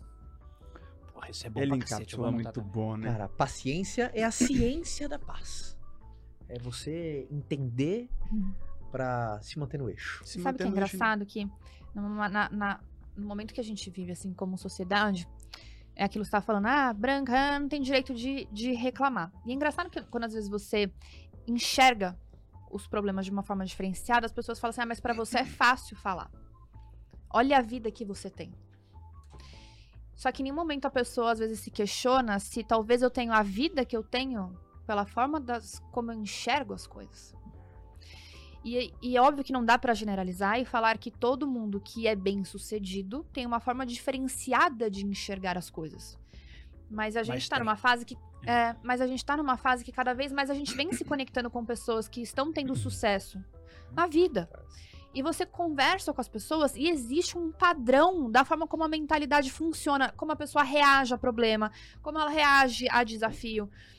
Então, às vezes a gente tem que, né, quando você tá do outro lado daí, que está numa defensiva e se achando distante, mas você não está distante da vida, né? Às vezes você pensa assim, ah, não tô na posição que eles estão pra poder pensar como eles pensam. Pelo contrário, você precisa pensar como a gente pensa para que cada vez mais esse espaçamento diminua. Existe uma, uma razão lógica na forma como as pessoas bem-sucedidas pensam.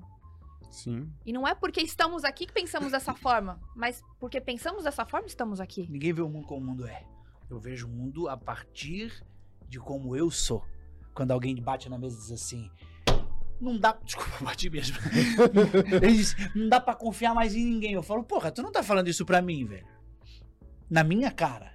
Que não dá pra. Como é que não dá pra confiar? É o teu nariz, velho. Como assim? Eu tô aqui, pô. Eu não vou dizer essa frase. Por quê? Porque eu sou confiável. Já não é todo Tá mundo, né? maluco? Ou não é ninguém. Já Tá tem alguém. entendendo? Pô, é isso aí, cara. Não é todo mundo. Já tem alguém, calma aí. Quando eu digo ninguém mais é confiável, essa pessoa tá dizendo o quê? Dependendo do preço, cara. Tem uma frase de Roberto Marinho que eu acho um espetáculo. Ele diz o seguinte: Eu prefiro morrer sendo traído do que viver desconfiando de todo mundo. Pô, essa tua frase é ótima. Eu já roubei ela várias vezes e botei Thiago Rodrigo embaixo. Mas você sabe que isso eu, é uma. boa, cara. Cara, é um espetáculo isso. É, ó, eu vou até repetir. Só que tu falou diferente pra mim. É? Falou, eu prefiro é, morrer. Eu prefiro, eu prefiro morrer por ter confiado em alguém do que viver a vida inteira desconfiando de todo mundo. Exato. Que a, a- a filosofia é o mesmo no final, né? Prefiro, Sim. eu Muito prefiro bom. morrer sendo traído do que viver desconfiando de todo mundo. Muito bom. Porque senão você perde a esperança, né? Cara, que isso? Mas você sabe que isso é uma coisa que todo mundo precisa ter atenção. É É como o uma... sapo. Foi o sapo. Falei assim, É. cara, eu prefiro morrer É isso aí, mano. servindo, fazendo de uma vida um lugar legal. Do que ter ficado de boa do outro lado do rio sabendo que alguém morreu só porque eu não fui. Exato, sabe? Durar um pouco mais. Ah, não adianta, ninguém Mas- mais é do bem. Pô, eu sou, cara. Eu, então, então nós E vamos vou se lascar. insistir assim, mesmo que eu seja o único, né? Isso é uma. Na neurociência explica, né? O nosso cérebro ele tem uma tendência a ter segurança. Tudo a gente busca segurança. Então, quando a gente é, é traído, alguém trai a gente, não sei o quê, a gente acha que isso vai acontecer com todo mundo. Então, é uma forma de eu, de eu me. Como fala? Não me, não me precaver. Você De eu se ficar blindar, segura, de eu me ficar se segura. É um bloqueio emocional. É um bloqueio o emocional. seu cérebro te protegendo. Então, eu, eu no- levo no isso pra todo lugar. Eu acho e que no vai fundo é uma desculpa pronta, pronta também, né? Você me traiu, eu não vou confiar no Thiago, porque Exato. talvez o Caio me traia um dia. Você É, fala, pô, é uma exato. puta desculpa. É que Aí eu o bloqueio É assim emocional, blo- vivem. bloqueio de relacionamento. A pessoa fala assim: nossa, temos que remover esse bloqueio, esse, né, da igreja, esse demônio. E, e, cara, a única coisa que tá sendo ali, a- que tá acontecendo é a mente dela falando assim: meu, peraí, você se machucou tanto? Que eu vou te Não confia mais em ninguém, não. Peraí, mano. Acho que vai ser mais seguro. Deixa sempre que você estiver se envolvendo profundamente com alguém, eu vou dar um jeito de nós acabar com esse relacionamento aqui. Agora voltando aqui naquela pergunta que você falou, por que às vezes as pessoas não olham o que deve ser visto? Porque mesmo a vez que ela se machucou, se você convidar ela a se examinar naquela época, ela vai perceber que ela deixou passar indícios, ela deixou passar evidências de que não deveria continuar naquela relação. Exato. Então é muito fácil chegar lá na frente depois e contar um pedaço. Ele me traiu. Só que muitas vezes o cara já tava avisando que não queria mais. E sabe, tinha um monte de coisa. Você fala, peraí. Por isso que eu falo para as pessoas: não se envolvam em problemas que não são seus. Porque você não vai ter a porção suficiente de fatos para emitir uma opinião. Logo, você não é obrigado a emitir uma opinião. Se você estiver vivendo uma merda hoje, faça o seguinte: elimine da sua vida todos os problemas que você não pode resolver. Principalmente os que não são seus. Porque já tá resolvido. Já tá E resolvido. que pode tá ser, por conta disso, Ei, né? não, porque eu vou falar um negócio bem o cara polêmico só tá agora. na merda por causa disso. O cara pega e fala, beleza, me dá a sua lista de problemas que está deixando a sua vida uma merda. Boa parte desses problemas não são dessa pessoa. Uhum. Logo, nenhum desses ela consegue resolver. Problema de Aí pai, de mãe, de. Tem a regra das três emas, né? Qual que é o ema? Ema, é? ema, ema, cada um com seus problemas. Aí aqui não, vou falar um negócio pra você. Cai nessa, né? Só pra, só- só pra você saber, cara. série, Gente, mas foi sabe por que, que a pessoa tá sofrendo demais? Sabe por quê? Porque ela é orgulhosa. Porque ela acha que Deus tem um plano pra vida dela. O que, que é isso, Tiago, que você tá falando? Calma, filho. E se Deus não tiver? Eu fui chamado uma vez pra fazer um velório de um táxi. Mas pensa num taxista. Cretino, velho. E morreu. Eu me lembro que eu tava chegando pra fazer ainda, pastor. E uma senhorinha tava do lado da outra senhorinha, do lado das outras senhorinhas falando assim. Cumpriu a missão dele na terra. Eu pensei assim, que missão? E você foi um perturbado, cara. Você acabou com Você todo mundo. conhecia ele? O quê? Meu amigo. Uma desgraça do ser humano. E aí? Ai, Thiago, pecado falar isso. O cara foi. Pergunte à mulher, pergunte à filha. Foi. Afinal das contas, cara, sou eu que escolho se eu vou ser uma pessoa do bem ou do mal, filho. No final das contas, pode ser que Deus não tenha propósito nenhum pra mim. E daí, Aldo? Eu vou encher o saco dos outros? Vou saber que um dia eu vou morrer vou fazer essa merda ser ruim pra cacete pra todo mundo que tiver ao meu redor? Ou eu vou pegar a mulher pela mão e vou dizer assim: vem cá. Que tu vai ter o melhor cara do teu lado. Vai pegar teu filho pela mão e vai dizer assim: filho, pode ser que o pai não seja rico, milionário, mas o pai vai ser o melhor cara que tu vai poder contar na tua vida. Eu vou chegar nos lugares e pessoa vai dizer assim: puta, que pena que ele foi embora. Isso é, isso é muito foda. Meu pai é porra louca até hoje. Até hoje, sempre foi. E aí, em um determinado momento da vida, nós crescemos, vendo meu pai e minha mãe naquele rolê louco. Vocês têm aí? quantos irmãos? Nós somos em três irmãos. Três irmãos. É. Você é o mais Eu novo? sou o mais novo. Tem minha irmã um ano mais velha que eu e o outro irmão, acho que cinco ou seis anos mais velho. E eles foram arrastando aquele relacionamento ali naquele rolê até que os filhos crescessem e de repente eles se separaram. Quando eles se separaram, meu pai ficou meio naquela assim tal. Foi uma separação até engraçada. E um dia a gente bebendo, eu e meu pai. Ele tinha parado de beber e depois voltou a beber. E o dia que ele voltou a beber, ele falou: Pô, eu fiquei sem beber, fiquei muito chato. Vamos tomar cerveja? Vamos. Conheceu a Fábio e voltou a beber. Igual a mulher do Não se identificou mais, Não se não, viu mais. ninguém lá dentro. foda, voltei a fumar. Voltei a caramba, me ajudou muito. É. E aí, cara, agora olha que louco. A gente tava bebendo, eu virei pro meu pai e falei, pai, eu tenho uma. Uma dúvida, uma dificuldade a seu respeito. Ele fala, então, vamos aproveitar que a gente tá aqui, só nós dois, e manda. Eu falei, eu não sei o que falar no seu velório. Porque minha família é muito religiosa, muito cristã e tal. Então vai ter aquela, aquele discurso de foi um bom homem, o Senhor levou. Então, Cumpriu a missão. é, nos vamos encontrar no céu, só que se nós formos aplicar aquilo que nós aprendemos na igreja, que a minha avó ensina, que os meus tios pastores ensinam, desculpa, pai, mas a gente não vai se encontrar no céu. Eu falei, é, realmente. Eu falei, mano, o que, que eu vou falar no seu velório? Vou chegar lá e tipo, você vai olhando notícia falei, pra falei. Quantos anos você tinha? Sabe ah, o céu? já tinha vinte e tantos já. Eu falei, bicho, eu realmente não sei o que eu vou falar no seu velório. Porra, tem coisa pra cacete pra falar. Fala ligeiro, É. eu vou me dar Aí- embora. E aí ele virou, ele virou e falou assim, tá, mas por quê? Eu falei, pô, bicho, não dá pra chegar lá que eis um país exemplar e tal, porque as pessoas te conhecem, elas sabem que não vai rolar. Ele falou, então faz o seguinte, chega lá e fala o seguinte, Filho desse não são capeta. não precisa de advogado, né? Mas olha que louco, ele chegou e falou, assim, você chega lá e fala o seguinte, não foi um pai de novela, mas nunca mentiu pra ninguém. Eu falei, você tá de sacanagem. Ele falou, não.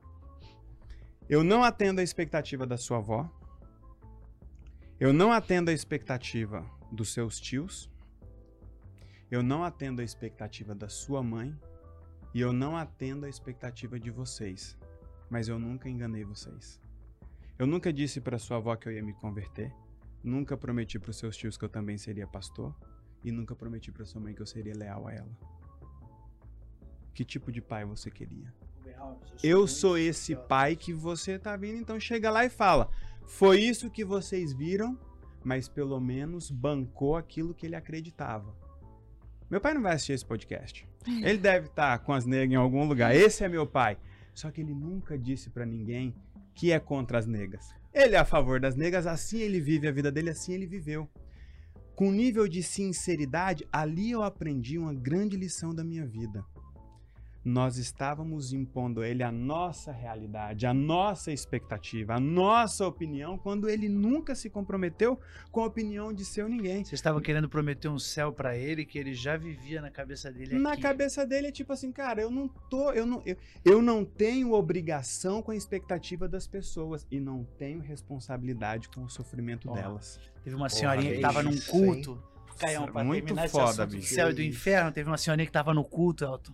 E o pastor começou a perguntar assim: quem, o que, que você quer que diga no teu velório, no teu velório, no teu velório? Aí os caras buscavam a resposta, uma coisa bonita, porra, eu quero que diga. aí, Tipo, teu pai, uma coisa bonita. assim. Perguntaram pra ela: o que você quer que diga no seu velório? 80 e poucos anos. Ela disse assim: eu quero que olhem pra mim no caixão e digam. Ela ainda tá respirando. Levanta ela dali ligeiro. Ou seja, todo mundo quer viver, cara. Tudo que der pra viver. Só que, velho, quando tu morrer, cara, a única coisa que vai contar é se tu foi gente boa. Ou se tu foi uma merda de uma pessoa. Que enche o saco dos outros, que bota os outros pra trás. Sabe? Pra, pra eu chegar, ninguém precisa ser puxado pra trás, né, meu? Pra eu subir, ninguém tem que ser pisado. É, é, eu gosto muito, vou deixar mais uma dúvida na tua cabeça. Eu, é, eu não acredito apenas que céu e inferno são lugares espirituais, mas que eles são estados de espírito, assim como os- acreditam os budistas. Um monge estava meditando, passa um samurai e fala assim: ó, Disse o pastor que saiu da igreja e menciona Buda. Mano, tem que puxar um- uma sequência, um papo só sobre Deus com esse Só sobre maluco Deus. aqui. No meu livro, eu boto um, Fala, so- um capítulo, uma citação de Jesus, o outro Siddhartha Gautama. Só pra fazer os caras pesquisar quem é. Pô, é o Buda. É o velho. Buda, mano. Eita, o, o- esse monge essa tá cara de meditando. árabe, né? Esse monge tá meditando e o, o- o samurai passa e pergunta: fala pra mim o que, que é céu e inferno. E aí o monge, sem nem mexer na da postura de meditação, só abre o olho assim e fala assim: Eu que não vou explicar pra ti, um ignorante, um homicida, o que, que é céu e inferno. O samurai saca a espada, bota no pescoço dele e fala: Repete se tu for homem. Aí o monge movimenta a mão, toca na espada e fala assim: ó, Isso é o inferno. Quando ele percebe que se trata de ensinamento, começa a guardar a espada, ele bate na bainha e fala: Isso é o céu. Ser gente boa em banhar a espada. E muitas vezes essa espada é a opinião. A opinião é a pedra. Seu pai não é isso, seu pai não é aquilo, você tem que ser aquilo. Então, é aquela coisa. O cara que vive pra dizer, quando terminar a minha vida, digam que eu vivi como eu quis viver. Então, Exato. Muitas vezes a dificuldade que você tem, poxa, não, não entenda esse negócio de inteligência emocional. Pense o seguinte: como você viveria a sua vida se o sentimento das pessoas sobre a forma como você vive não existisse? Ah, mas esse sentimento existe, mas você não consegue controlar isso. Eu não posso impedir que a pessoa fique triste, que a pessoa se ofenda e nem obrigar que a pessoa se alegre com alguma coisa. Essa tentativa é que faz com que o nosso esforço de vida se vá. A gente não ganha dinheiro, nosso relacionamento não evolui. Muitas pessoas não têm coragem de ter um filho, de assumir uma mulher. Por quê? Alguém vai ficar triste, mas meu amor, alguém sempre vai ficar triste com você, inclusive quando você morrer. E isso não vai impedir você de ir. Só que elas vão chorar e vão esquecer. Senhoras e senhores, Porra, uma que salva de assunto palmas bom, pra esse podcast. Uma salva de palmas pra esse podcast. Esse valeu, esse valeu ser ao vivo, hein? Caceta. Foi muito bom, né? Cara. Obrigado pelo convite. Agora, bom, como né? explodir Gente, na internet ou ser cancelado? Bota esse ser pra falar sobre Deus, porque é muito confortável falar sobre isso perto dele, porque o meu drift fica pequeno. Perguntaram, perto dele. perguntaram meus stories essa semana. Seu Thiago, gay vai pro céu? Falei, se até crente vai, por que que gay não vai? Ó, eu vou ler os comentários, tá? O canal Gringo falou, a Fabi com energia altíssima. Isso aí, Fabi. Dessa forma o podcast fica muito interessante. Muito obrigada. Palmas pra mim. sextou, sextou. Leoninos são ótimos. Tô brincando. Não, Ó, que nossa, que assim mesmo. live. Thiago, você é top, meu amigo. Disse Obrigado. Thalita. Que mais temos aqui? Que podcast o Wesley falou? Quanto conhecimento. Um dos melhores partes é ouvir o Thiago ele falar da Ana. Ana é maravilhosa. Eu sou Tudo louco na- maravilhoso. Thiago é um gênio. Que legal, hein? Podcast maravilhoso para nosso penúltimo episódio ah, dessa série sobre inteligência emocional. Sabendo que na semana que vem teremos meu querido amigo Pedro Calabresa. Vai Calabresa. estar aqui, cara, do canal Neurovox. Pedro é um querido, fera demais. A gente vai terminar a sequência de inteligência emocional. Que parabéns a. Não sei se terminar. É, outubro tem cinco. Não vai terminar? Não, outubro tem cinco semanas. Antepenúltima? Ah, vai ter Ah, uma extra. A gente tão vai ter uma extra. tá. É, É. mas tá sendo um arraso. diga de passagem. Ó, eu vou posso aproveitar, Emocional. aproveitar que vocês estão aí? Eu dei uma, uma ideia de a gente continuar isso em novembro e a gente trazer o tema de relacionamento. Não sei, vamos, calma. Calma. Não, calma. não é calma, Tá vendo? porque Tá ele- não, eu vou falar. aqui. Eu vou falar porque ele já quer me bloquear, você entendeu? Eu não É sei. ditadura. Então, assim, ó. Quem escolhe são vocês. Tá. Querem quatro episódios de A relacionamento? Fábio é ótimo, é, É, já- democrático pra caramba. Democrático pra caramba. Acabou, é isso aí que vai ser nos próximos seis meses. essa Todo porra, mundo quer, E todo nós não vamos quer, brigar gente. pra falar do nosso relacionamento, né, amor? O nosso é referência. E. Querido Thiago, recado final. Primeiro, eu sei que você tá com um programa novo, um curso novo. Conta pra galera. Eu, eu Pra queria, galera que tá mais perto, quer estar mais perto de você. eu queria uma comunidade, chama Comunidade dos Indesistíveis. Ali Uhum. eu falo sobre autoconhecimento, falo sobre inteligência emocional, falo sobre a lei da mínima aplicabilidade que eu aprendi ouvindo você um Sim. dia. Eu falei, pô, isso é genial, cara. Eu não preciso pegar tudo, eu preciso pegar só uma coisinha Sim. e praticar. E eu quero dizer pra você que o, você e a Fábio são, sim, eu fiz questão de dizer isso, acho que honrar é respeitar na ausência, né? Mas gratidão, quando ela não é expressada, ela soa e beira em gratidão. E eu sou muito grato a você, porque naquele momento que você me chamou, naquela época, para fazer uma entrevista, eu estava vivendo um momento muito desafiador. Hoje, novamente, você me chamou. Num momento muito desafiador.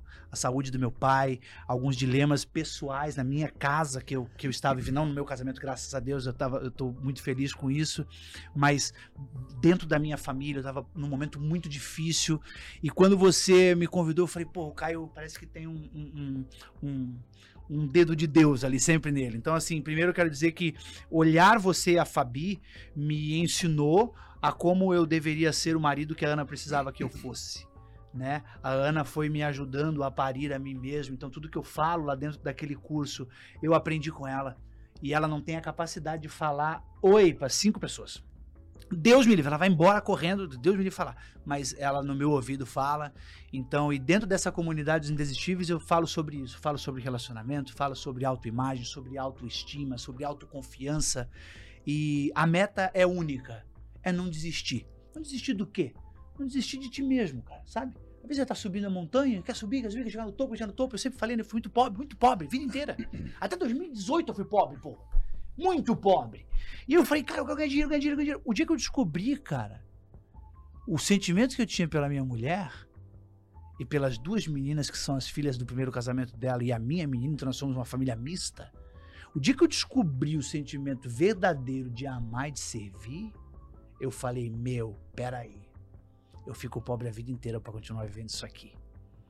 E o dia que eu topei viver aquilo ali, as coisas começaram a acontecer. Legal. Então eu criei uma comunidade onde eu ensino as pessoas a não desistirem delas mesmas, sabe? Vai colocar Porque- o link na descrição até da comunidade do Porque Thiago. quando você chega lá no topo da Tá? montanha, velho, não tem ninguém lá em cima. Todo mundo que se ama tá na base. Você tem que subir sem perder a alma. Animal. Eu ensino isso dentro da comunidade dos Indesistíveis e eu criei um cupom de desconto de 30%. Então todo mundo que tá assistindo agora, Animal. ao invés de pagar um valor X, vai pagar com um valor de 30% de desconto. O link tá aí embaixo na descrição. Animal. Obrigado. Animal. Tá. Eu amo você, você sabe disso e gosto de você. Quero sempre você perto. Obrigado, Fábio. Obrigada. Amo Tenha sua sempre. vida. Obrigado. Ainda bem que minha mão tem dois metros. Só- Adorei. Você é fantástico. Obrigado. Elton, você encerra esse podcast hoje. Vai. Então vamos encerrar o podcast de hoje com, com a percepção de que muitas vezes a dificuldade, o dilema que a gente está vivendo não termina quando acaba. Termina quando a gente toma uma decisão. Quando você toma a decisão, o conflito acaba. Então, ouça essa mulher que vai te ajudar com a lapidação, ouça esse ser que fala com a clareza e uma paz que acalma a mente e o coração. Obrigado. Então, eu recomendo que você tenha coragem de encarar os seus dilemas. Quando você toma uma decisão, o problema começa a acabar. Então, a paz é aquilo que você sente, como você reage, independente do que está acontecendo. O que está acontecendo vai acabar depois que você começar a reagir de forma correta, com a intensidade correta e com a duração correta. Eu aprendo bem também, viu? E aprendi muito com você. Eu tô aprendendo com o que tu aprendeu comigo, eu já tô, eu vou, eu vou anotar e vou levar. Olha só, e quero agradecer Obrigado. vocês pelo convite, pela oportunidade. Adoro compartilhar, mas eu sou uma verdadeira esponja. Então, falando eu tô entendendo o que eu aprendi observando, ouvindo. E é muito gostoso Animal. estar aqui com vocês. Então Animal. você que tá aqui assistindo esse podcast, aproveite essa oportunidade porque isso é uma mesa, isso é o ambiente de crescimento que pode te provocar. E se te provocou, compartilhe com as pessoas que você ama e as pessoas que de repente você não ama tanto, mas se elas evoluírem, sua vida vai ficar mais fácil também. Galera, podcast maravilhoso. Obrigado para todo mundo que acompanha a gente ao vivo. Você que tá ouvindo nos streams ou no, no, no canal aqui. Se inscreva no canal, compartilha muito esse podcast, que vai ajudar muita gente. E eu te vejo no próximo episódio. Fica com Deus. Até semana que vem, né, amor? E tchau. E tchau. Valeu!